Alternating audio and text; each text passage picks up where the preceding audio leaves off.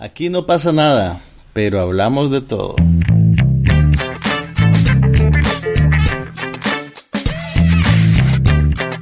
Un podcast sobre cine, TV, tecnología y todo lo demás.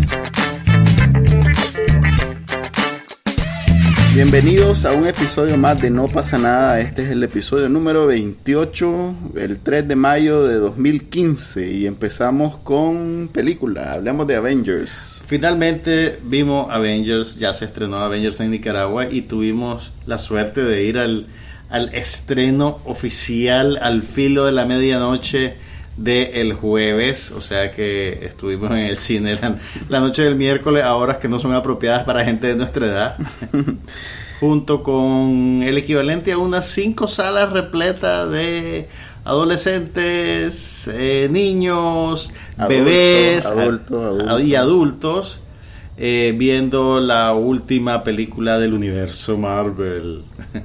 ¿Qué te pareció? A, a ver, hablemos primero de la producción. espérame, primero estoy muy orgulloso de no haberme quedado dormido.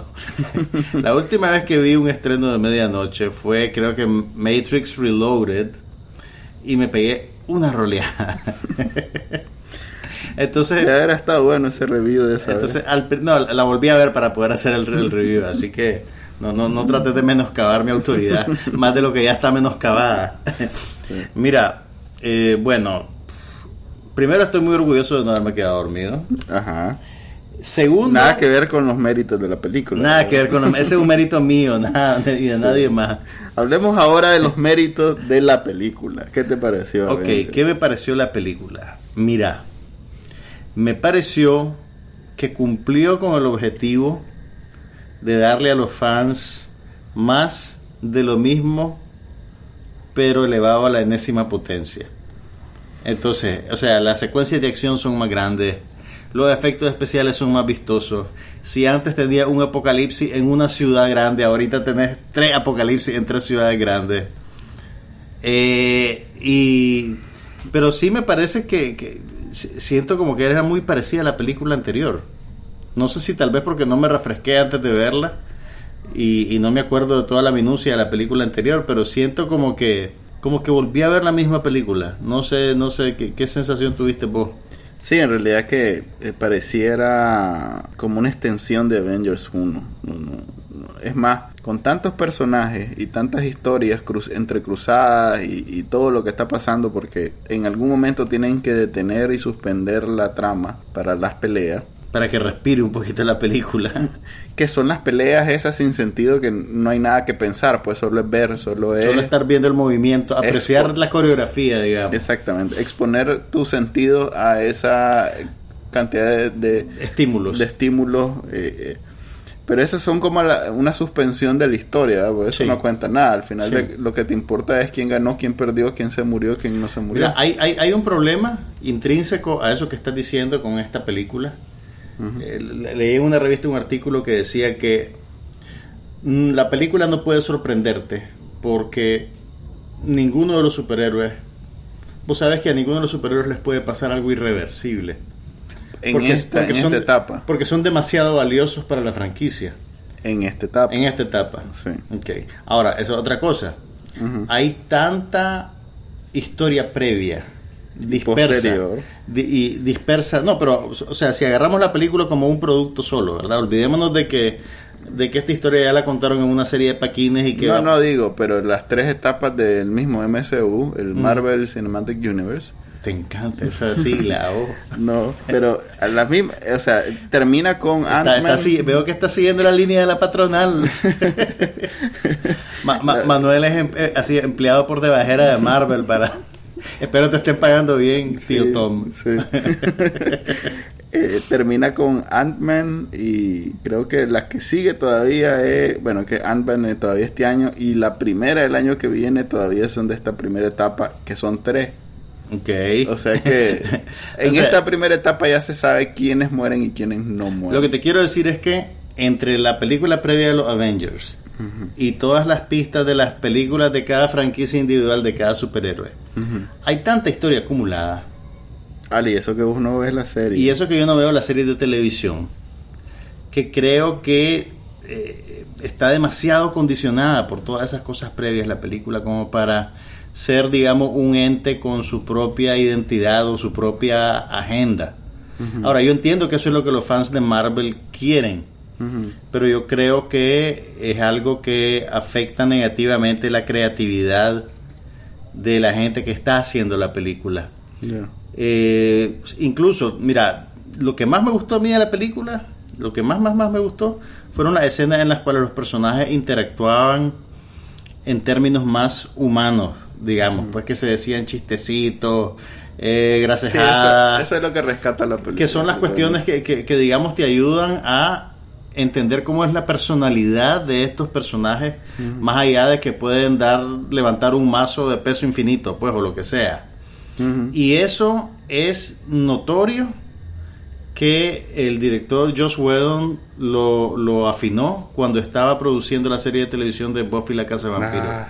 Sí, sí, sí, no, no, no, yo, yo sé que está harto de que te mencione Buffy la Casa de Vampiros. Pero si ni idea tenía que iba a ser todo eso. No, no, no, yo sé que no. Lo que te quiero decir es que la, el rapport que había entre la pandilla de Buffy y la Casa de Vampiros, mm. la manera en que se comunicaba, el ritmo de los chistes, el, los silencios, la ironía, el tono, eh, lo ves en esas escenas que te, que te, que te digo acá en esta película. pues si, si, vos te armaras de paciencia y vieras, digamos, la tercera y la cuarta temporada de Buffy y la Casa de Vampiros, verías una dinámica entre la Scooby Gang, que se llamaba, mm. irónicamente, parecida al, a lo que había aquí, por ejemplo, en la escena de la fiesta.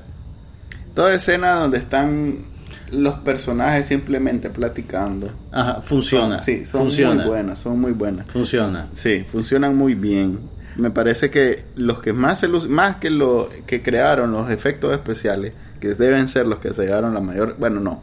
Los actores fueron los que se llevaron la mayor cantidad de dinero, pero los que digamos, se ganan todo el mérito son, los, del efecto especiales y deberían de ser los, los, escritores. Porque esas escenas, los guionistas, porque esas escenas están muy bien logradas. Mira, el, el, hay, algo que me molestó de los efectos especiales que usualmente son inmaculados en estas películas. Pero bueno, nosotros vimos la versión en 2D, o sea, sin 3D y sin los anteojitos ni nada de eso.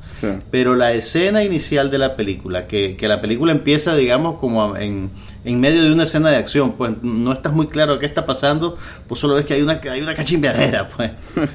La escena era bien oscura y el acabado de los efectos especiales era parecía que estábamos viendo una animación de un videojuego, literalmente. Sí, definitivamente como que estabas jugando. Se miraba falso, es lo que quiero decir. Tal vez un buen videojuego. Un buen videojuego, una buena animación de videojuego, pero, pero se miraba falso, no tenía ninguna pretensión de realidad a como si la tienen otras escenas de la película. Cuando hay secuencias de acción en luz de día, por ejemplo, la, la, la, pelea climática o una pelea que hay entre Iron Man y Hulk en, creo que es en Sudáfrica, en un país, en una ciudad africana, es bien persuasivo el, el, el acabado de los efectos especiales. Pero pero al principio me chocó lo, lo, falso que se veía el, lo cual contrasta contrasta con, con digamos para hacer una comparación con The Furious 7 que es la otra franquicia de acción que este año llevaba buen buena recaudación que ahí se preocupan por hacer las escenas en la vida real pues ahí desbaratan carros y, y hay dobles y hay y hay seguridad y hay o sea, hay todo un aparataje para hacer esas escenas que queden como... Además, ni siquiera son impresionantes. Pues yo no me acuerdo de ninguna escena de Furious 7 como que resalte para yo sí, yo me, yo me, acuerdo del carro saltando entre las tres torres de Etihad. Ah, ok, tal vez esa. esa es una buena escena. O tal, sí, digamos que eh, sí hay algunas cositas que te vas a acordar, pero eh, te imaginarás que de todos los choques y todas las maniobras y esas que hacen, este, todas son en la vida real. Bueno, no todas, hay algunas que no. No, vieras los, videos. No, no, estoy claro que algunas sí, que deben ser sorprendentes, pero me imagino que tienen algunos toquecitos ahí de animacioncita, Pues sí, y el problema de, de, esta que creo que se descansan mucho en, en, animación digital, totalmente. Y mira, ve, ve, qué interesante, cómo este asunto de, de, la credibilidad y de la patente de corso que tenés con la animación digital y cómo eso supone un problema. Eh, hace un par de semanas hubo un evento para los exhibidores de películas en La Vega. Hay una convención famosísima. Y presentaron, lanzaron ahí el último trailer de Misión Imposible, la nueva entrega de Misión Imposible. Y entonces todo el evento tenía que ver con contarle al mundo que el truco que ves al final del Ah, trailer de verdad. de Tom Cruise agarrado Sí, sí, sí, en la puerta del avión, Sí, es de eso es de verdad, de verdad, O sea, no es digital, no es digital. Pues, obviamente el más tenía un arnés, una cosa, No, yo lo vi. pero se sí, agarró, tiene, tiene un mecate que pero lo- se agarró de la puerta del avión y el avión hizo el truco de despegar, volar y volver a aterrizar tres veces. Sí. Y al final pues se quedaron con la mejor toma, pues o editaron una secuencia con los mejores momentos. Pero ve el esfuerzo que hicieron para que el mundo supiera que eso no era animación digital. Sí, O creo sea que que, ya- está. eh, creo que esta es como la. A ver. Ya la animación digital se está, está trabajando en detrimento de las películas y no Sí. a favor de las películas. Sí, siempre había esa coletilla de. de- y, y hizo sus propios. Eh, ¿Cómo se llama? Su propia maniobra. ¿Cómo es? Sin doble. Pues hizo Su, su- su propio acrobacia, Ajá, acrobacia de- deberíamos decir en español, stunts en inglés. Correcto, y, y poco a poco se fue como olvidando esa, esa línea ¿verdad? de Sí. las películas de acción que, por ejemplo, Sylvester Stallone siempre se quiebra o se rompe algo en una película Jackie que hace. Chan, Jackie Ajá, Chan. Jackie Chan que se ha roto Chan, todos fam- los huesos. Jackie de su Chan fue, creo, el primer, la primera, el la primera estrella de acción que era famosa por hacer todo, él solito todos sus trucos y todas sus coreografías.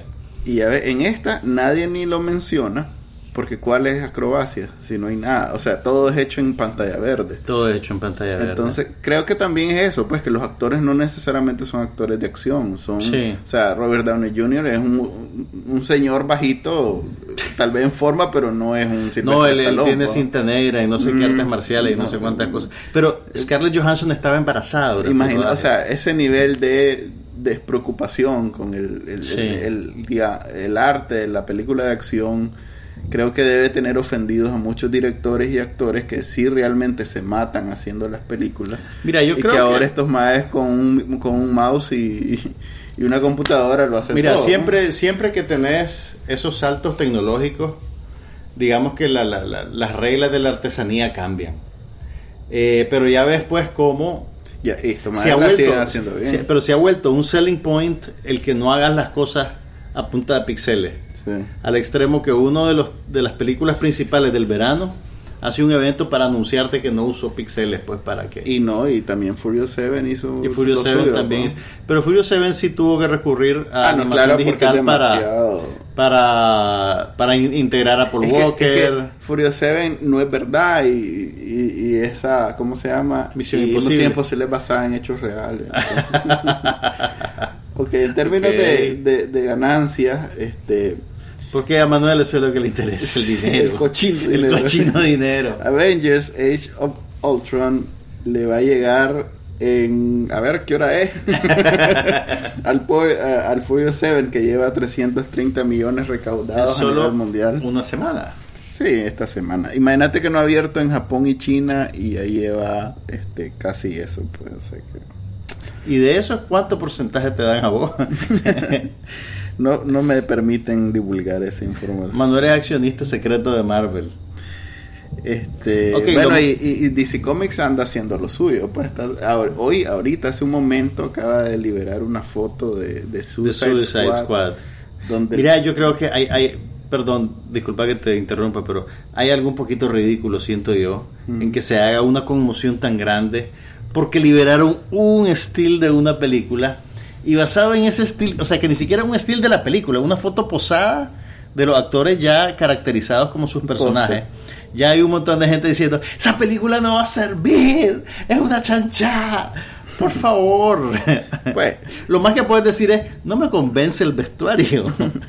eh, hay comunidades de comunidades. Yo, yo no pretendo, ¿cómo se llama? Cuando oigo una canción de Justin Bieber que a mí me parece basura. pues no Para me- todas las fans de Justin Bieber que están escuchando este podcast, Ahí me disculpan, disculpen. sí, ahí me disculpan. Este, Me- bueno, no, no pretendo ser crítico y entonces dar una opinión. Pero, pero Justin Bieber es basura. Por eso digo, Sabes pues, que no- Mayweather se fue a una fiesta con Justin Bieber después de la pelea, ¿verdad? Ok, esa es me otra imagino. historia. Y, y también en, en el camerino ahí estaba el maje. Ok, pero decías, perdón. Ajá. A ver, ¿qué- ¿qué podemos decir eh, de ma- más sobre Agents, ¿cómo se llama? Avengers Age of Ultron. Primero que Age of Ultron, ¿cómo se puede llamar la era de Ultron si solo dura dos días, hermano? o sea, nadie dijo qué edad tenía. Era un Es cierto. ente de, de- de Además, inteligencia artificial que Además- no llegó ni el lunes.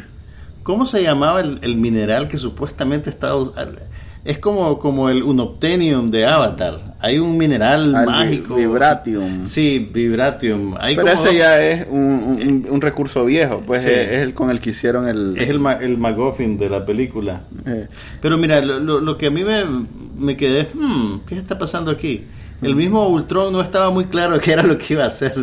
pero plantea muchas muchas preguntas filosóficas. Yo creo que eh, en esta etapa que pues están en la segunda y que ya, ya hay demasiada expectativa y demasiado hilo suelto ver, para menos- la, para la guerra civil, que es la que viene y que es grande en, en el mundo de los paquines, entonces tiene que ser grande en el mundo del cine.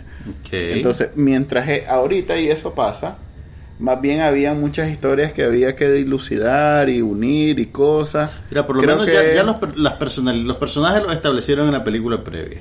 Pues ya sabes quién es quién, cómo se relacionan unos con otros. Es más, esta película creo que tiene más de eso que todas Sí. las demás. Sí, ¿Vos que, crees? sí que, porque si te fijas, eh, introducen como a cinco más nuevos. No, hay un montón, o sea, hay, hay un, esa es la otra cosa que te quería decir. Yo creo que es un problema creativo el que tengas que manejar tantos personajes en una película. Aquí no solo aparecen los Avengers, aparece también Nick Fury, aparece el eh, Steelhawk, Nighthawk, como se llame, aparece también Don Chiro y aparece el otro maje, ya, ya era una cosa como que no se parecía siempre en domingo, pues, y ahora quién va a venir, pues, y sale alguien 30 segundos. A ver, hay que y aclarar. saluda. Siempre domingo un programa que se No, transmite en los sábado 80. gigante, perdón. Sábado gigante, quise decir. Hace muchos años, ya tiene como dos décadas de no transmitirse, pero que se mantiene vivo en el imaginario de Juan Carlos. Entonces, sí, a ver, introdujeron como a cinco. Yo, yo siento que sacrificaron mucha economía narrativa. No por los personajes nuevos, sino por los viejos que metieron en la colada. Ya. Metieron al amiguito del Capitán América y al amiguito de Iron Man. Y además justificaron la ausencia de Pepper Potts y de la novia Ya no de Thor. alcanzó los reales. Hay toda, pero es que hay toda una escena en la que te ponen a, a Iron, a- a Iron Man y a Thor eh, compitiendo por quién tiene la novia más cool, pues, o la más Sí. búfala o la, o la más realizada como profesional. Y entonces necesitábamos realmente una escena en la que ellos explicaran por qué no estaban sus novias en la película. Sí, porque yo esperaba verla. Vos esperabas ver a Pepper Potts. Sí. No gustaron. Mira, salió Peggy Carter, la novia de, de ¿cómo se llama? Del De Capitán, América, pero la novia que tuvo cuando de verdad era chaval.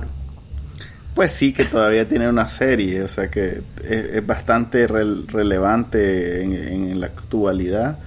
Salió The Falcon, salió también el que hace el papel de Don Cheadle, es el War Machine. Pero ¿sabes cuál fue mi aparición favorita? Ujú. la profesora sádica de ballet de Ah, Black Widow de Black Widow cuando era joven. es la actriz francesa Julie Delphi.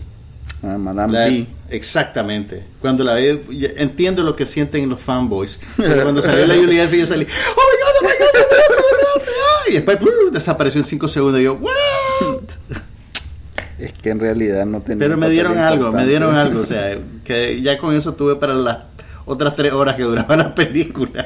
Ok, James Spader, que hizo la voz de Ultron, eh, hizo básicamente el mismo papel que hace en la serie Blacklist. Vos que no la ves, te puedo decir que ese es. Ese es el personaje. Ese es el personaje, pues. Solo que no es de, de, de- del Vibratium. Así es, un maestro ser humano, eh, es un maestro cínico que quiere ver que el mundo se queme como el Joker de, de Dark Knight. Eh, no sé si lo matan, no, no queda claro si Ultron muere o no muere en esta. No, porque como es un software y no sé. Introducen a Vision, Vision, el nuevo este superhéroe. Estoy muy orgulloso de mí mismo porque identifiqué al actor por la voz.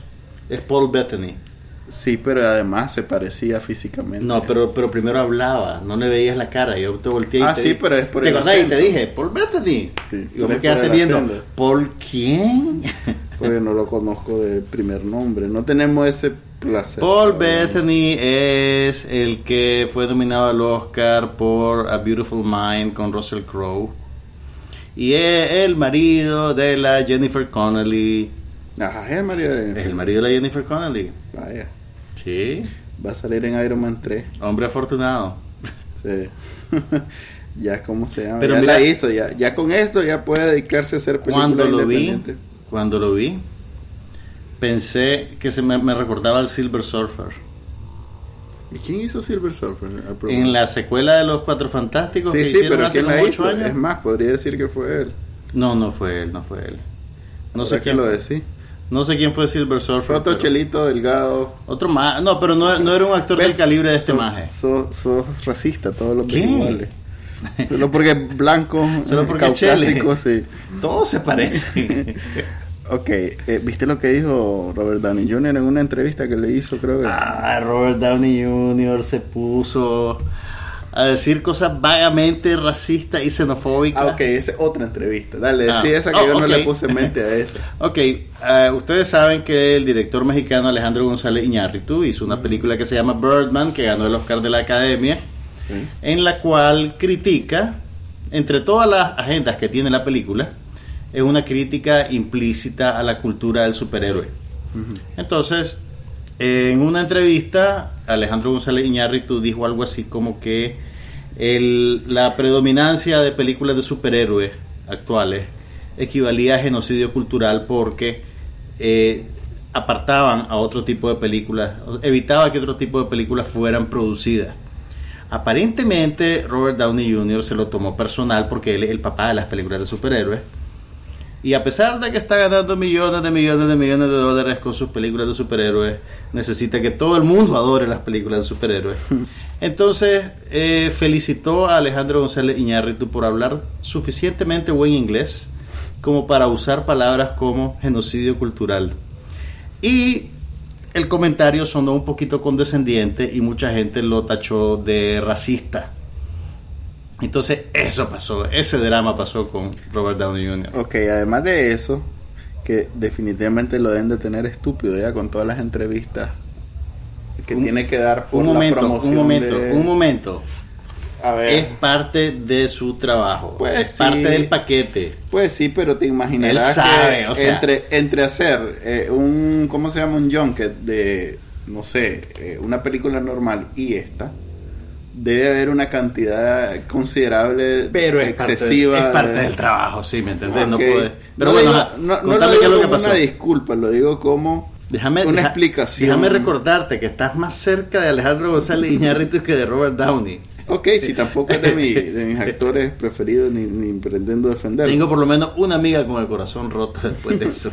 Ah, Pero ¿qué pasó? ok, la cosa es que el maje dijo que le preguntaron, creo que fue eh, una de las revistas grandes, no, no fue nadie chiquito, le preguntó y ahí y está la grabación. Le preguntó sobre si haría, ahora va a ir a hacer películas independientes, pequeñas, pues y ahora que ya ganó los reales de como 20 años de, de- de carrera en una sola sentada. Y él me dijo, no, eh, ni me llamen porque esas películas te, te hacen trabajar el día de tu cumpleaños, después el día de las vacaciones, después quieren que vos pagues por la comida y después quieren que vos vayas a, no sé, a Sunset, a, ¿cómo se llama? Sundance. a Sundance a promoverla y te dicen, sentate aquí, ahí venimos el- la otra semana y ya sabes, tenés que decir todo lo bueno y al final para hacer 100 dólares en un cine de esos, todo artsy farsi que en Nueva York y no, no, no, ni me llames, dice. Dijo todo eso. todo eso. Ok, bueno. Así que solo lo vamos a ver en películas. ya está, pues, ya no te llamamos, pues. sí, en la que vamos a hacer aquí Mira, pues supongo que eso es válido, pues los actores tienen su propia relación particular con la industria, pues, y prefieren hacer una cosa o prefieren no hacer otra, pues no todos, no todos están, me choca menos eso, te digo honestamente, que lo otro. Que lo de decir, Sí. oh, y habla inglés, el más. Sí, sí, sí. eh, pues, me- o sea, me parece, a ver, me parece incluso hasta válido, pues si no querés hacer ese otro tipo de película, no tenés por qué hacerlo, pues. Ya. Ah, ok. ¿Qué más podemos decir de los Avengers? Menos pixeles y más y Más escenas de sí, personajes. más escenas de. No, a ver, creo que lo principal criticable es eso que hayan hecho, tan, se, hayan, se hayan, hayan descansado tanto en las computadoras. Eso para mí, siendo una película de acción, porque lo es, con muy poca profundidad y es algo que se espera porque es de superhéroes para adolescentes, extrapolada a película de acción. Sí. Eh, creo que deberían de ponerle más mente a, a eso, pues a la acción. Mira, yo creo que las películas de superhéroes deberían de ser más independientes creativamente. ¿Qué es lo que te quiero decir? Mucha gente, digamos, aprecia cuando están ceñidas, digamos, a la mitología que ya establecieron los cómics. Pero fíjate cuán plástica esa mitología cuando el dinero se interpone. Eh, ya ves el cuento del hombre araña que en los paquines está aquí, que el hombre. Entonces, ah, ok, tengo que aceptar que el hombre araña no salga en los Avengers porque los derechos los tiene otro. Entonces ahí sí nos vamos a tomar licencia creativa de los paquines. Yo creo que deberían de quitarle esa camisa de fuerza porque yo creo que las películas están sufriendo. Ah, no fregues, pero eso implica mucho dinero, ¿estás claro? No, no, no, Que no y- es una cuestión de, Está bien, yo te de entiendo. negociar y de discutir y ya está. Pero mi, mi- Eh, mi punto es que yo, yo siento que estas películas creativamente están demasiado condicionadas. Fíjate que, es que leí un artículo... por la, por la mitología o incluso por el plan de negocio. Porque entonces dicen, el- dicen, ok, vamos a hacer ocho películas en los próximos tres años y cada año van a salir dos. Entonces, esta trama tiene que desarrollarse en cinco películas. Entonces, ¿qué pasa? Pasa lo que sucede con estas trilogías, que, el último, que la última película la dividen en dos. Quedas con una narrativa insatisfactoria que, que, que, que apartando el, inco- el inconveniente de que tenés que comprar dos boletos para ver una sola película entera, eh, eh, no es narrativamente satisfactorio. Pero bueno, eso ya es tal vez demasiado... A ver, en términos de historia, y si sos fans de los cómics, creo que nadie queda insatisfecho con, con estas películas. Porque sí dan pasos grandes, Vos, pero vos no dan pasos grandes en la historia. pues. Pero vos no crees que hay algo, hay algo de, de mentalidad como de- de- del Barça y el Real Madrid. O sea, que vos Ok. ya estás tan, o sea, vos ya tenés tanta inversión emocional Mm. en el, ¿cómo le decís? El universo Marvel. Ah, que la ves y decís, ay, sí, sí, está, está búfala. Eh. O sea, ¿me entendés? Que es difícil aceptar que algo a lo cual has dedicado tanta atención y tanto tiempo realmente no es ah, no, yo tan bueno como debería ser. Ok, yo le dedico Es como, el, atención y par- tiempo. es como el, el, el, el Real Madrid juega pésimo, ah, pero como vos sos de los merengues, ah, el Real Madrid, ah, el Barça. ¿Ya me entendés lo que te entiendo, digo? entiendo lo que me querés decir. Sí, creo que el fan que O sea, incluso es hasta, es hasta, creo yo, un poquito de grosería con los fans. Darles un producto, eh, digamos, subóptimo. subóptimo, porque en tu plan de negocios tenés que estirar este paquete para tres películas más. DC Comics y Marvel tienen la ventaja de 50 años de historia y eso es algo que con lo que pueden tirar para arriba. Pues no, no Mm. es como eh, The Hobbit o, o, o- o- o- ¿cómo se llama? O Harry Potter, que hay tantos libros y no hay más. Ujú, Eso sí, es todo. hasta ahí llegó. pues. Hasta ahí llegó, Sí. entonces vas a estirar al máximo pero para eso sacar que- la película. pero Estos eso que- tienen ok pero entonces por qué no, no, no- Y lo hacen, por qué a no ver. potencian eso Yo creo que sí lo hacen. Lo que pasa es que más bien yo veo que la debilidad que ves vos en las historias en las películas En estoy, las hablando de las- películas. estoy hablando La de las exclusivamente de las películas, películas decís, ¿no? sí esa debilidad que vos ves, creo que es porque no estás inserto en, en, en todo ese en el, en el universo. en el M ¿cómo es? ¿cuáles son las siglas? en el universo, porque si vos sos alguien que está pendiente de, de- de- de que haga clic todas las historias y todas las líneas, porque hay un montón de hilos que van, eso lo hizo la película. Cumplió con el requisito de, de conectar de presentar nuevos la serie de televisión la de película sentar, así es, de, de, de Exactamente. montar- Y ese- de sembrar la semilla de, la, la la guerra civil que sí. viene, o sea, todo eso lo hizo, cumplió con esos requisitos que el fan, así como decís vos, el que el, el ve, ve Marvel como que fuera su partido, su equipo de fútbol, sale satisfecho porque se dio todo pero eso. Ese es mi problema. Yo sentía como que estaba con alguien que estaba tachando cheques en una lista. Ok, ya está aquí el visión. Ok, ya la bruja escarlata ya se hizo buena. Ok, ya esto, en vez de ver una historia orgánica, pues. Ahora, Sí, es que no son historias en sí mismas. no son historias en sí No mismas. son. O sea, tenés que ver algo, eh, algo así como eh, Daredevil y todavía esa. Ya sabes que no va a terminar Sí, Más y que comienza, vienen otras pero no va a terminar, series más y que, va a haber conectadas. más, sí. Es, es un poco agotador. Por eso es que vos estás acostumbrado a películas donde comienza termina y esa es la historia. sí, Estas sí, son no. son como ventanas a un mundo orgánico que se mantiene vivo y que sigue generando. Pero es demasiado calculado. Es demasiado calculado. Eso es lo que, lo que siento que no tienen estas películas. No tienen espontaneidad. No, porque son, como te digo, son montadas en historias de Yo sé, cine. pero, pero aún así. y o sea, cualquier co- a ver, o la sea, aunque vos creativa haciendo- que pueda tener aunque vos estés puede haciendo. arruinar todo un todo un mundo de otros maes que están, o sea, imagínate que aquí decían matar, digamos a no sé, a la, la a, Hulk y, y ahí te, te, te cargas a todo Ok, pero, pero, Marvel ya mató simbólicamente a Hulk. Cuando no Porque, tenía el, el porque universo. primero, no, porque primero era Hulk era Eric Bana. Ah, no, no, no, la película de Eric Bana no funcionó. Ok, ahora Hulk Edward Norton. Desde- ah, no, no, no, no, Edward Norton no funcionó. Desde- a ver. ahora Hulk es Mark Ruffalo. desde Iron Man 1 Ajá. que fue la que partió, la que empezó, pues, Sí. la que hizo a Marvel. Y que no es la primera película de Marvel, pero es la que inició esta era.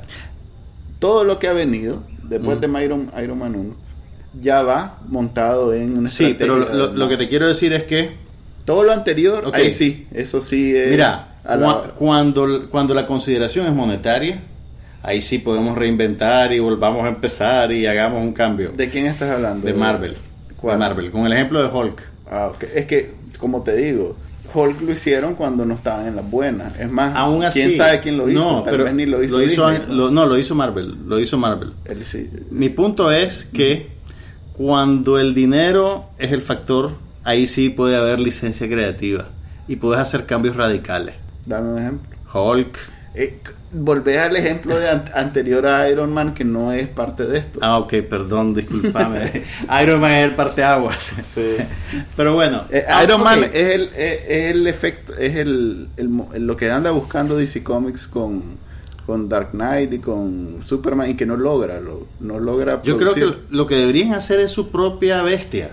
No deberían de Sí. tratar de reproducir la, la, la Y fíjate de que eso sí tienen la ventaja que todos están en una misma casa.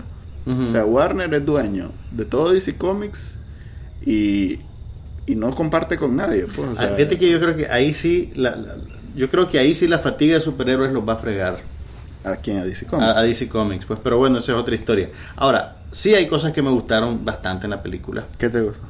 Me gustó todo lo que tenía que ver con la interacción entre eh, Scarlett Johansson y Mark Ruffalo. La historia de amor. La historia de amor. Y me fíjate que gustó- eso es algo que, que han como tratado de descartar los Marvel. Fíjate, no le han puesto Sí. mucha importancia a Y, la y eso tenían unos momentos bien bonitos. Y me gustó el arco narrativo de, de, de Elizabeth Olsen. Ah, la, de, de la Wanda, Scarlet Witch. sí, de la Scarlet Witch. Que por cierto, este, mira, este es yo creo uno de los errores de la película. Hay una escena bien larga en la cual Scarlet Witch y su hermano te cuentan por qué odian a Iron Man. Ah, ¿verdad? Y te, Johnny cuen- Stark- ¿te acordás? Tony Stark, a la empresa Stark, entonces te cuentan todo su trauma de que estaban con su papá y su mamá, que cayó una Que bomba. cualquiera se puede que la bomba mató a su papá y su mamá y ellos pasaron viendo la marca de la bomba sin saber si iba a estallar encima de ellos también, como por una semana. Sí. O sea, es una historia que además la actriz es muy buena y, y la te la cuenta de una manera bien bien eh, emotiva y, contundente y vívida, Mm. pero después Ay, no, ok, pues ya voy a, voy a pelear con los buenos y aquí está Stark. ¡Woo! ¡High five! O sea, ver, hay una transición ahí bastante eh, fuerte que Pero hizo se da cuenta un- que ah, pero hizo un falta un- quería hizo falta una escena. Noé quería ser Noé, o sea que hizo una falta, hizo falta una escena que resolviera ese trauma de ella y su hermano con Tony Stark. no da tiempo, man. Tiene ese que ser ese es mi punto. Ese es mi punto. Sacrificás la sustancia de la película por el flash. Fíjate que yo estaba esperando que Idris Elba que hace que, que pues participa en las películas de Thor ten- tuviera una escena así demasiado complicada porque en las entrevistas dijo no, no lo hablamos aquí que, que estaba harto de salir en esas películas y que aquí ahora se comprometió Idris porque lo- es la anti-Robert Downey Jr. Ajá, correcto, es el antídoto. Pero ya ves, yo salió como un segundo y no salió haciendo nada especial. Pero sí, hasta salió por en eso uno de los quedó. flashbacks, ¿no? Sí, De- en el flashback de Thor. en el flashback de Thor que es- No, no, no, no era flash, sí, era flashback. Eh, no, era en la Era alucinación, alu- que le metió Scarlet Witch.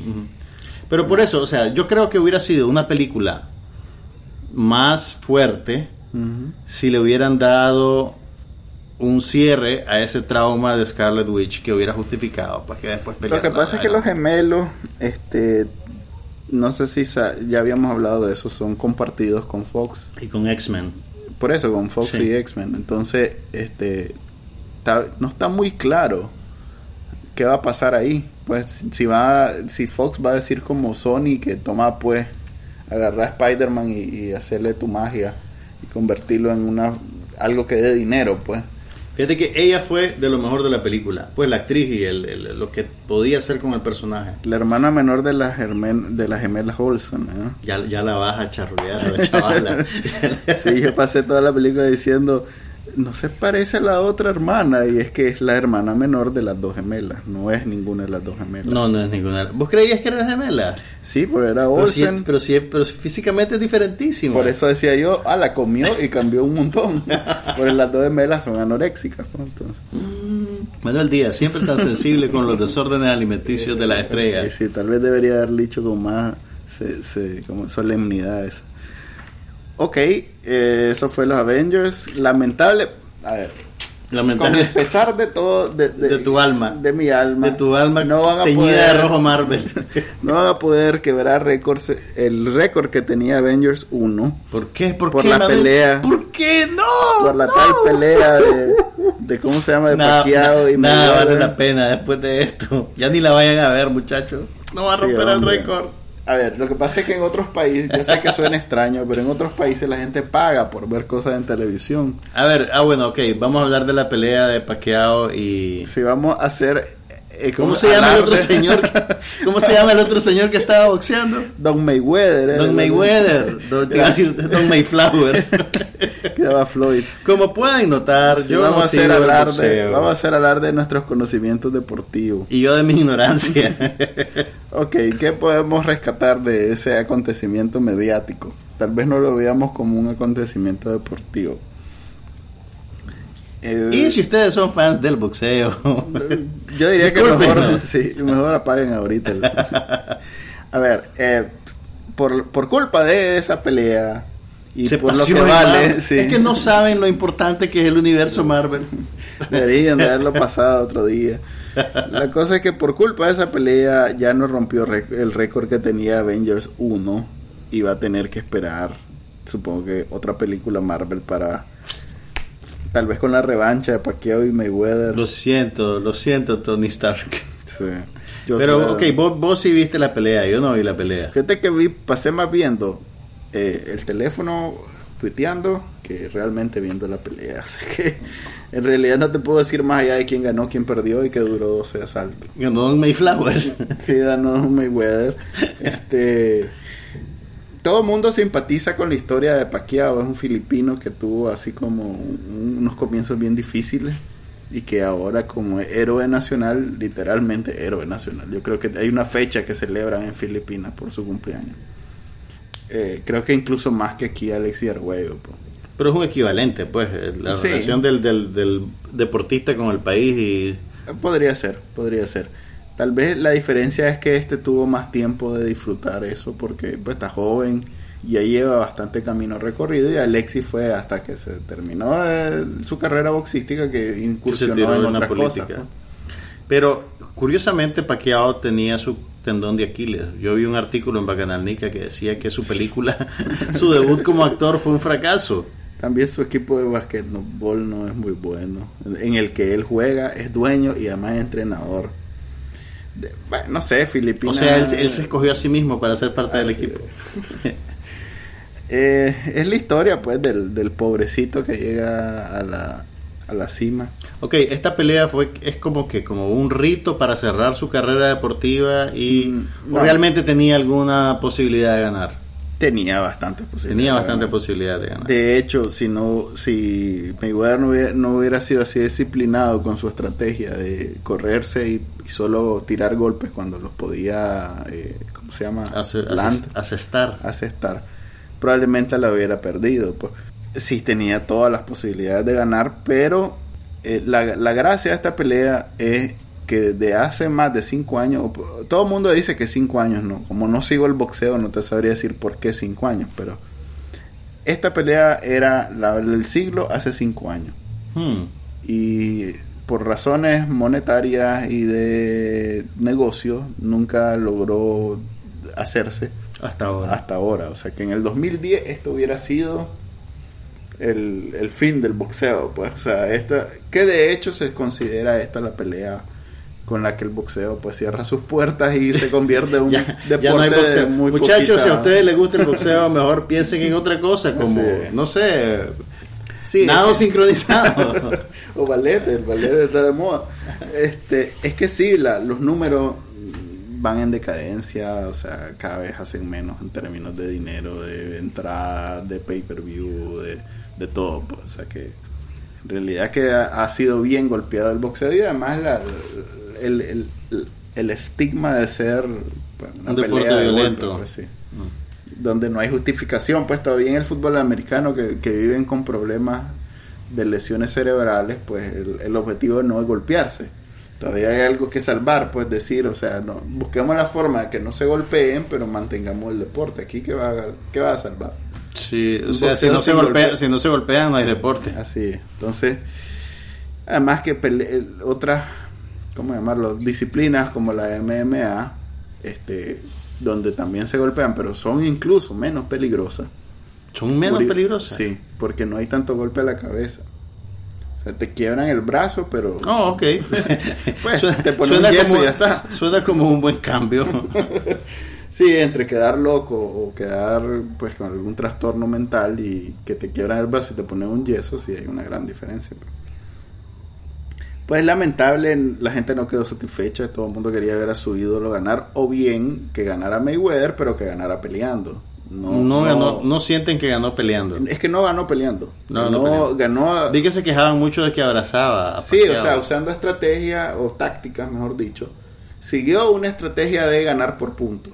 Ok. Y las tácticas fueron esas, abrazar para evitar ese momentum que podía tener Pacquiao y noquearlo, y él atacar cuando tuviera certeza que iba a lograr su punto. pues. Entonces, ¿qué es lo que debería hacer un deportista cuando sale? ¿Trabajar para Ah. ganar o trabajar para entretener? Eh, ahí está la ahí está la discusión que tiene es tan vieja como el deporte mismo. ¿Qué es, qué- qué es lo que vos preferís? ¿Ver a los jugadores estos de fútbol haciendo goles maravillosos o que gane el partido? Pues si, so- si soy el jugador, yo prefiero ganar. si soy el espectador, obviamente preferí un espectáculo. Sí. Es más, los jugadores por, eh, son, son, ¿cómo se llama? Tienen su carrera propia. Pues, o sea, parte de la gracia de ser Messi, con esos goles que mete, o el otro, o CR7, es que después, por C- su- CR7 está relacionado con el universo Marvel. probablemente en el futuro va a estar, este, es que precisamente logra eh, sus propios patrocinios y sus propias eh, chambulines por de lado. claro, claro. O sea, tiene que administrarse a sí mismo al mismo tiempo que administra el equipo. Así es. Eh, hay un mm, ulterior o, o paralelo a que gane el equipo a que él se luzca. Pero en este, o sea, Mayweather no va a hacer más dinero porque se luzco, no. Claro. Porque la ganancia es él, eh, o sea, él, no hay equipo, él, él es, y ya tiene garantizado que le van a pagar si gana tanto y si pierde tanto. ¿Cómo vio la gente la pelea aquí en Nicaragua? ¿Fue por pay-per-view? No, aquí fue el 4. ¿El Canal 4 la pasó? Sí, que esta vez sí se Esta vez sí la pasó, sí tenía la licencia para pasarla. Sí, no le hicieron. eh, el Canal 4 se defiende que la vez pasada fue una jugada ahí del, La vez pasada estás refiriéndote a la pelea del Chocorroncito. del chocorroncito donde lo. ¿Y los qué fue lo que pasó ahí? La, la cámara no, no apuntaba al ring, sino apuntaba a los comentaristas. Durante era un toda la pelea. Sí, era un poquito sádico porque Era como estar oyendo al por la radio. Peor, porque todavía en, en la radio, este, pues ya no, no, no estás esperando ver nada. Mientras que aquí veías la pantalla y veías al comentarista disfrutando o emocionándose o ¿Y por poniéndose qué hicieron triste. eso? Dicen ellos que los mexicanos, después de haber pagado los derechos, le dijeron que les cambiaron la seña, pues entonces no les dejaron transmitir en vivo. A pesar de que habían pagado A los derechos. pesar, dicen ellos. Pues, Pero bueno, ahora sí. O sea, está la como gente- raro que después de pagar a alguien te haga eso. Pues, no.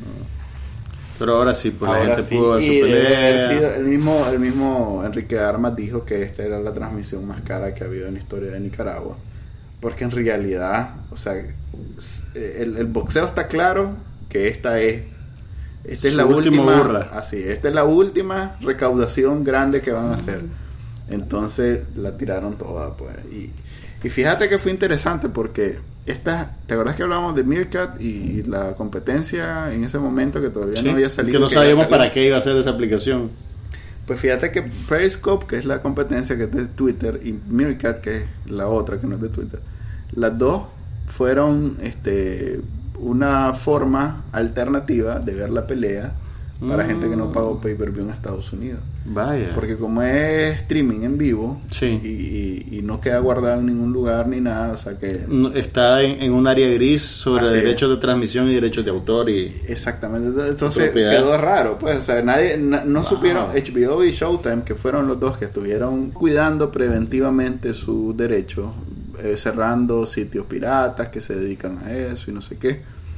Pa- no, no, se, no se fijó en, en- en En esa- esa- en las aplicaciones y ahí entró el gol. este otro caso en que la tecnología avanza más rápido que la legislación. no, y que esto más es que no andan haciendo, o sea, no se basan en la legislación, es el dinero. Showtime y HBO cerraban las cosas. No, pero lo que te quiero decir es que tienen derechos, de, tienen propiedad intelectual a su favor. Pues. Sí, la sí, transmisión sí. les pertenece. Sí, sí, sí. Ellos le pagaron al boxeador, ellos pusieron el plato, el satélite, todo ese cuento. Exactamente. Ya, ya, ya. O sea que los gringos que la vieron sin pagar la vieron por Meerkat o por Periscope. Para que vean, pues, quién sabe. Eh, ganó Don Mayweather. Ganó Don Mayflower. Así que probablemente haya revancha. Y vamos Espérate, a ver pero, si va pero a haber Pacquiao ya está mayorcito. Los dos están mayores, pero imagínate que es mayor Mayweather que Pacquiao. O sea que no es descabellado que armen una revancha. No, no es descabellado. Y mayores para, para parámetros de boxeo, ¿verdad? porque son menores que yo. Oh, eso no es difícil. Pero, pues. Ok, eso fue en televisión porque realmente no vimos nada más interesante que esa pelea. Es más, yo la vi, ¿verdad? Porque- Manuela vio, yo, yo declaré, fingí demencia. ah, bueno, yo sí, lo que yo sí vi que vos no viste fue una proyección adelantada de la película Maten al Mensajero, Kill the Messenger, protagonizada por Jeremy Renner, mejor conocido por ser Black Hawk. Eh, no, ¿cómo se llama en español Black Hawk? Halcón negro. Halcón negro. negro. Ok. Uno de los vengadores. El vengador que no tiene superpoderes y que es un simple mortal con un arco y una flecha.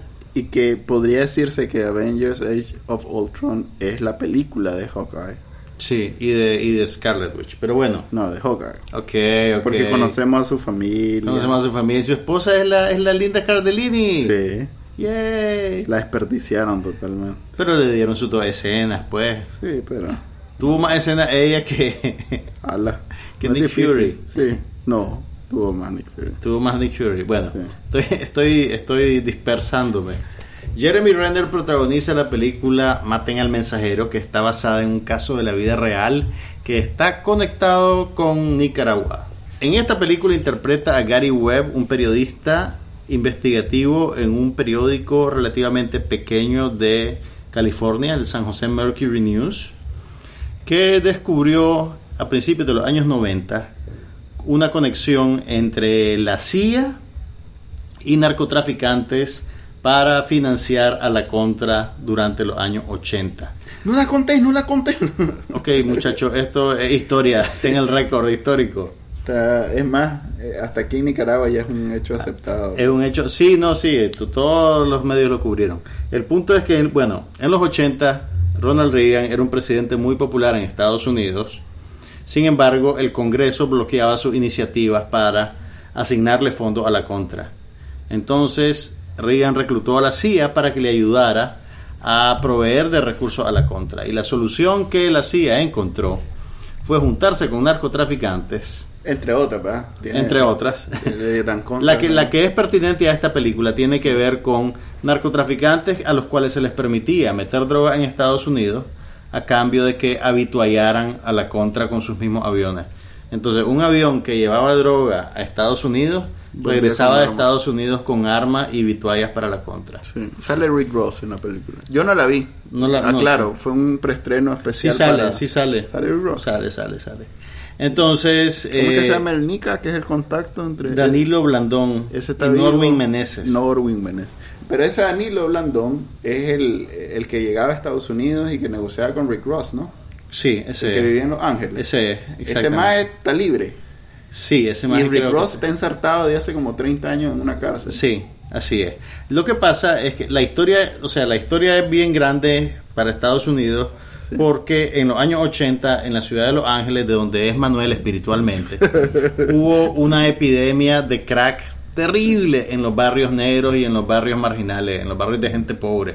Entonces, y a un costo social altísimo, una cosa trágica, trágica, trágica. Que Y por entonces- cierto es parte de lo que estamos viendo en Baltimore y en Ferguson y en todos esos lados. que tiene que ver con el, el racismo latente en la sociedad que infecta todas las relaciones de poder también ¿Por entre los estados y los gobiernos. Porque la CIA, si bien permitió que entrara en la droga, fue muy selectiva en dónde entró. No entró en cualquier lugar. Entró en los barrios pobres de Los Ángeles donde vivían o negros o latinos. Entonces es un gran escándalo dentro de Estados Unidos el hecho que una agencia del gobierno eh, participe de esa manera y colabore de esa manera con criminales en detrimento de ciudadanos norteamericanos. Entonces, pues, el protagonismo de Nicaragua en realidad es relativo. La indignación de la película Es está reservada y- pues para el precio que pagan los eh, ciudadanos norteamericanos. Y, y es una película norteamericana, así es como debe ser. Gringa. La verdad nos toca a nosotros pues indignarnos por las cosas que nos hicieron.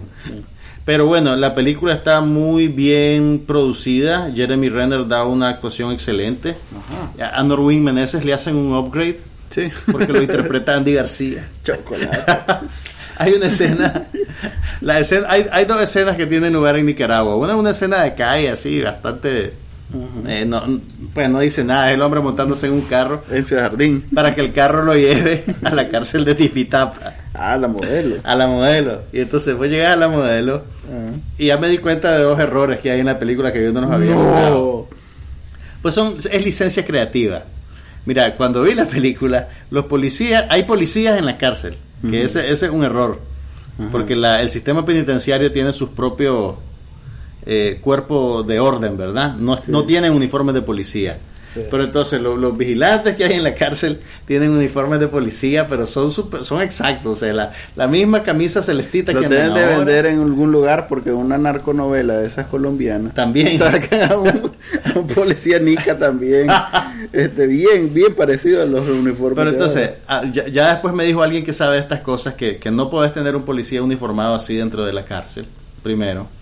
Y segundo, el ex jefe de policía, do- eh, René Vivas, policía retirado, estuvo en una entrevista en el programa esta semana. Mm. Y antes de que y, y él se sintió particularmente ofendido, Ajá. porque en la película el personaje del periodista Gary Webb logra acceso a hablar con Meneses dándole una coima pues a uno de los policías.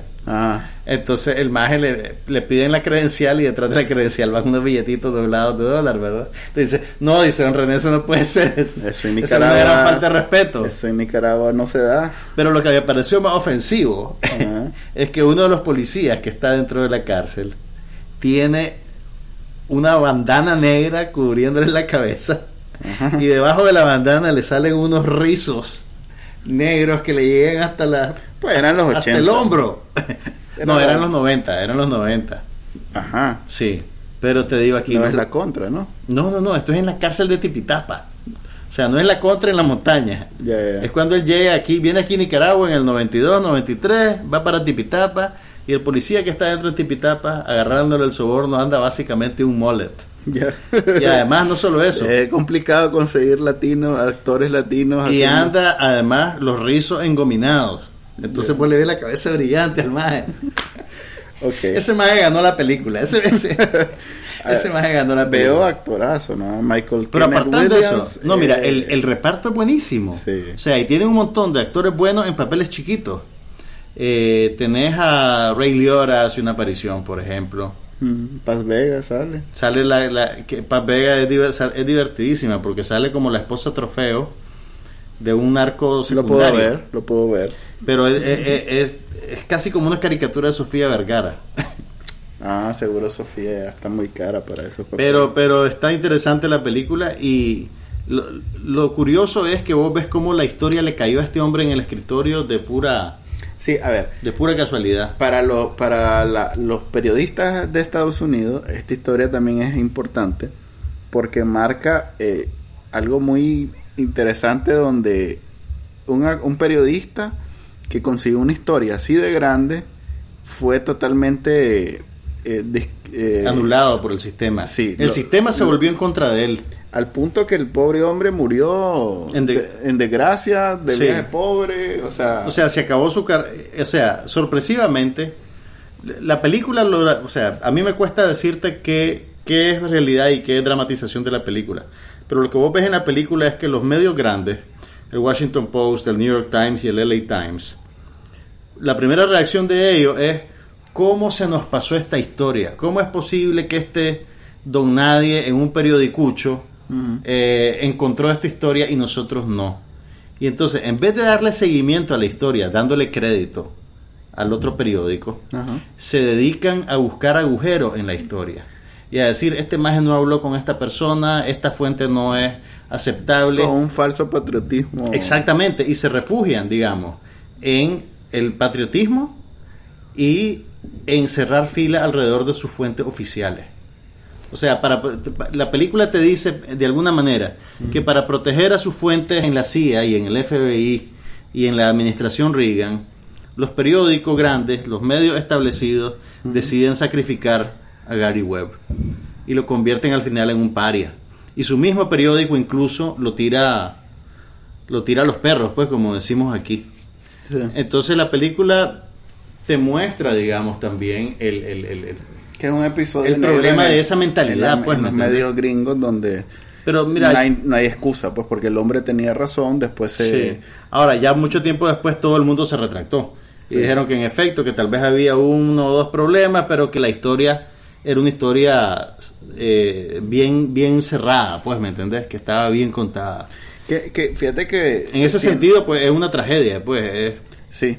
es una tragedia, la, la tragedia personal de este periodista que por hacer Y bien así su se trabajo, vendió en Estados Unidos la Sí. película como la reivindicación, la reivindicación de Gary Webb. de así Gary. Webb como periodista realmente bueno. Entonces, vale la pena que vean la película, vayan a verla al cine. Aquí la van a enganchar con, con Está Nicaragua, enganchada ¿no? totalmente, pues, porque eso es lo, lo más cercano a nosotros. Así como aquella de Pablo Escobar que le engancharon Sí. con Pablo Escobar y que no era necesariamente una historia sobre Pablo. Ahora, no, no vayan esperando pues una denuncia de los crímenes de la CIA contra Nicaragua porque no la van a encontrar. Pero es una buena película con buenos actores y, y cuenta una, una historia muy interesante. Ok, eh, ¿qué más podemos hablar? Ah, bueno, hablando de televisión, este causó cierta controversia, polémica, bulla, eh, un, un programa producción History Channel latino, ¿ah? Lo transmitió el History Channel Latinoamérica. pero yo creo que era producción de ellos, porque, porque no- o sea, yo no lo vi completo, solo vi esa escena donde habla sobre... Hay un primera- segmento, el, el, pro- el programa se llamó Brujos en el Poder, así era. Sí. Y tenían un segmento en el cual aseguraban que el presidente de Nicaragua, Daniel Ortega, y la primera dama, Rosario Murillo, se mantenían en el poder Gracias gracias, a la a, la, brujería. a la brujería. sí. Eh, ¿Qué te puedo decir?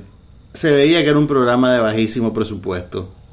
Estaba- y, y- y- y- y sin, y sin ningún asidero en la realidad. Era es pura especulación con dos personas que dicen ser investigadores para no, del, de lo oculto, eh, elocubrando, pues eh, no, no, no tiene ningún valor.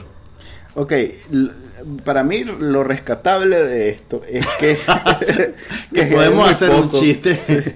Pues sí, además de poder hacer el chiste que ya hice en Bacanal Nica, este, lo rescatable es que precisamente la referencia que hago es que toda esta franja de canales pseudocientíficos, Pseudo- Discovery, yo. pseudoeducativos, así El, Learning Channel, el Discovery, todos estos canales. el History Channel, son relleno.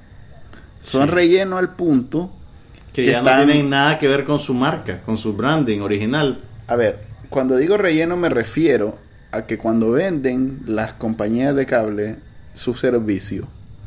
Eh, te venden ESPN, te venden HBO, te venden... Incluso te venden canales como Comedy Central, MTV. Pero todos estos otros, nadie contrata el cable por ellos.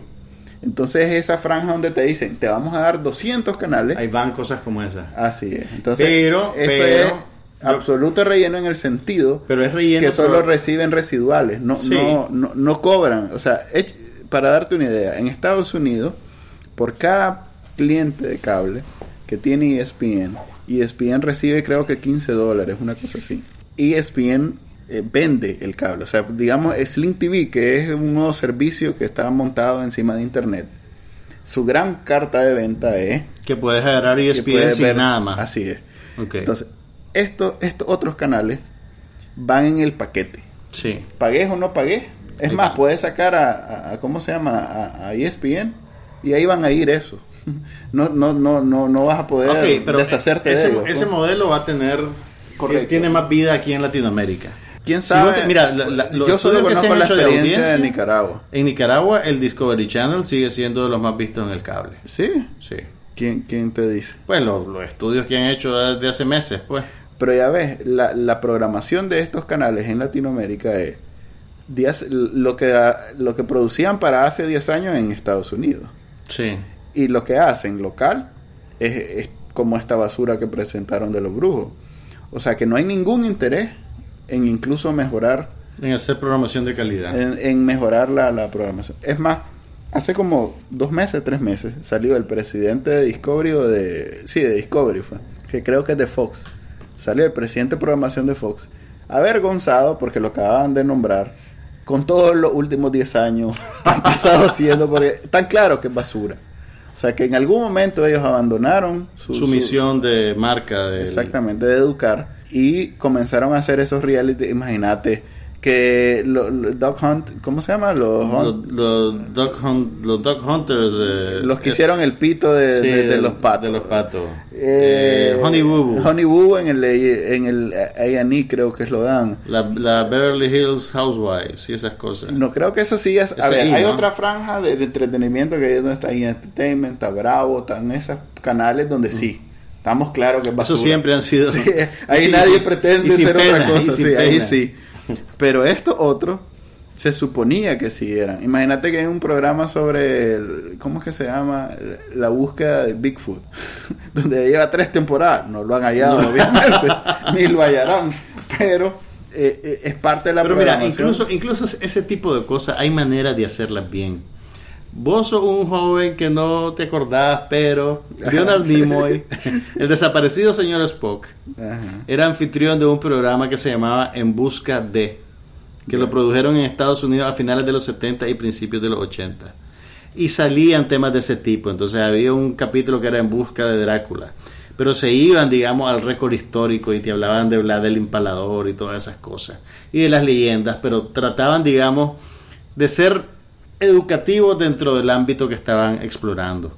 Esto que vemos ahorita es pura basura. Es que es una cuestión matemática. ¿Cuánto nos cuesta hacer una cuestión seria? Tanto. Ah, Ah, no. suave, suave. ¿Cómo se llama la magia que lee las cartas que Sí. está en la cuadra de aquí? Sí. A media cuadra de aquí. Además, el efecto, este, como el efecto housewife, que no es lo mismo poner un científico de esos que van a hablar 10 minutos con cada pregunta, donde van a aclararle y que va a ser académico, a uno de estos que es puro Puro soundbite. hipérbole, puro, Puro, puro, emoción, no sé. pues. Entonces, estos son canales de relleno. Son canales de relleno porque el cable los mete precisamente con la intención de decirte que sí. tiene De decirte que tenés 100 canales, Así 300 es. canales. 100 canales especializados. ¿Cuántos canales ve alguien en promedio? ¿Ve- ¿Ves 3, 4 canales? No Pues sé. lo que, lo que ves con cierta regularidad.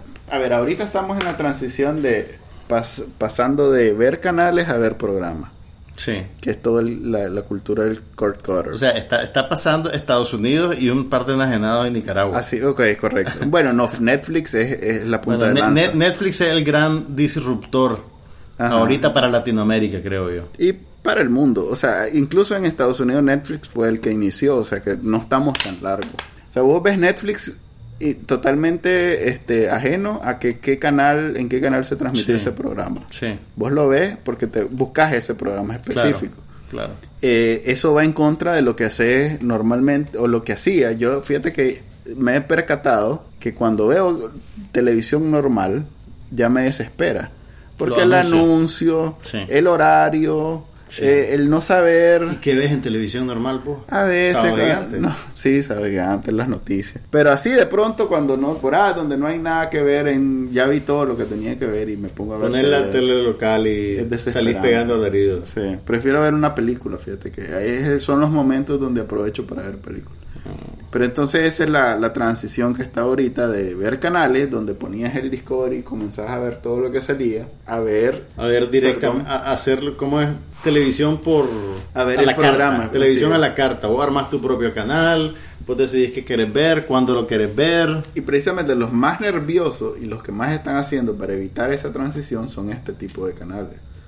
Porque en Porque ese no tienen tracción, no tienen tracción para que alguien se, es. Se el- inscriba directamente con ellos para verlos a ellos. Sí, porque no son toda- HBO, no esa son E programación ESPN. no se la van a vender a Netflix. Sí. Netflix está totalmente Netflix no creas, tiene sus cositas, Sí, tiene pero de todo. vende, o sea, ahí llega vendiendo la productora que le hizo el estelar a Discovery, e- ese programa que presenta el, digamos, no sé, el, el domingo ahorita, en la noche, hizo un programa que, que- que está bien y que por sí solo pasa, sobresale. y que pasa el, el- Y que el llega a. Netflix y entonces, Sí. mira, mira, tengo este, no sé, documental o, o investigativo y no sé qué. Pero esta chanchada de diario, esa no llega a Netflix. Ok, ¿vos crees que el espectador se va a volver más discriminador de lo que ve? O hay gente que le... Ok, nosotros hemos pasado media hora diciendo que es chanchada, pero hay gente que, que le gusta y que lo ve y que se lo recomendó a sus parientes y amigos. Porque está el interés político de No, no, no, pero olvídate de- de- del comandante y la compañera. Hay gente que tal vez le gusta ese tipo de programa. Supongo, supongo, pero ya están en televisión abierta. O sea, creo que esa gente, o sea, todos estos canales, su esperanza es, es que los rescate así el 6 o el 8 o el 12 que está tan urgido de programación. Este, Ok, ya pasaste al plano de la televisión abierta en Nicaragua. sí, pues ahí es donde yo estoy viendo Mm. eh, el fenómeno, pues. No, o sea, en Estados Unidos esta gente no tiene No tiene futuro. Nada, sí, están listos. Lo cual, eh, en realidad, nadie va a hacer un canal porque en, en Nicaragua alguien lo va a ver. o sea que si allá lo mueren, aquí mueren también. Así que cuenten en los días, pues. Pero, pero aún así, la- las empresas de cable local todavía están mercadeando duro el volumen de canales. Eh, tengo un amigo que lo llamaron de una empresa y le dijeron, por X cantidad va a tener 300 canales. Y yo, yo le dije, ponete a pensar, ¿cuántos canales ves realmente? Considerando pues que trabajas tiempo completo, que tenés otras obligaciones, que tenés familia.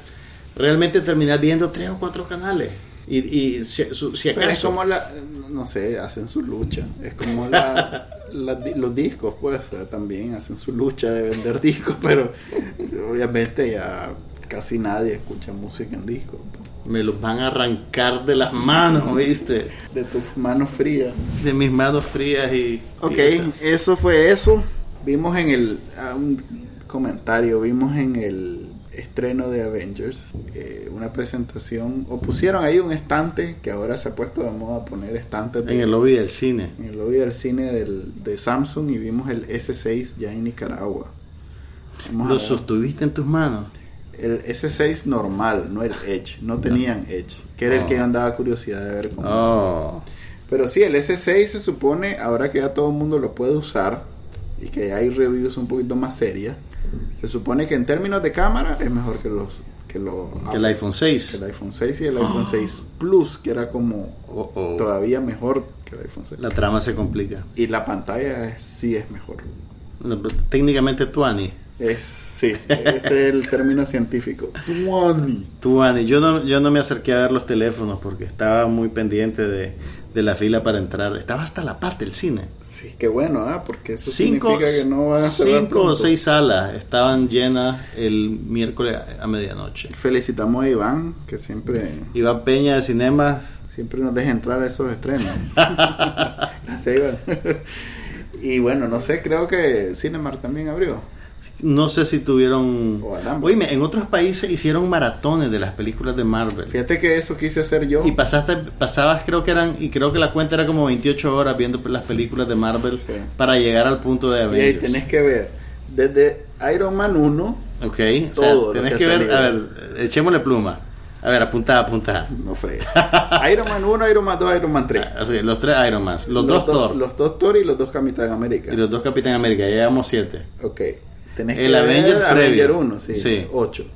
Y ¿Qué más? No, no, no estaría mal ver también eh, la serie Agents of Shield y también Agent No, pero eso no Carter. te lo ponían en el cine. No, ok, sí, tenés razón. Sí, Entonces son 8 películas. son ocho películas. Espérate, pero algo se nos está pasando. No. Podrías ver el Hulk, el último Hulk. El último Hulk tendría que ver. ver. No, No, no, no no, que- no tiene que ver, no tiene No que tiene- ver. Por eso te Spider-Man, empieza. No, tampoco. ni Spider-Man. Sí. Ah, no, como no. Tenés que ver Spider-Man. No, tenés que ver Guardians of the Galaxy. Tenés que ver Guardians of the Galaxy y tenés 9. que, así es, y tenés que ver este, ¿cómo se llama? Pero tenés que ver Guardians for the- of the Galaxy por los Stingers. No, tiene que ver, no es que las piedras esas que son los que Oh, unen a todo, ahí las explican. Ok, las piedras. Y Thanos, ahí es donde Las piedras mágicas. Bueno, viene. Star Wars que, que hace también algo parecido con la tal fuerza y no sé qué. y no sé La- no, no, no. la- o sea, la fuerza pasa. No. Pero los, mi- mi- los mitocloridians, los mitocloridians que son parientes del unobtanium y del vibra, vibranum, ¿cómo era? Vibratium. Del bribatium. Bueno, ese es el programa de hoy. Eso fue eso. Muchas gracias por escucharnos.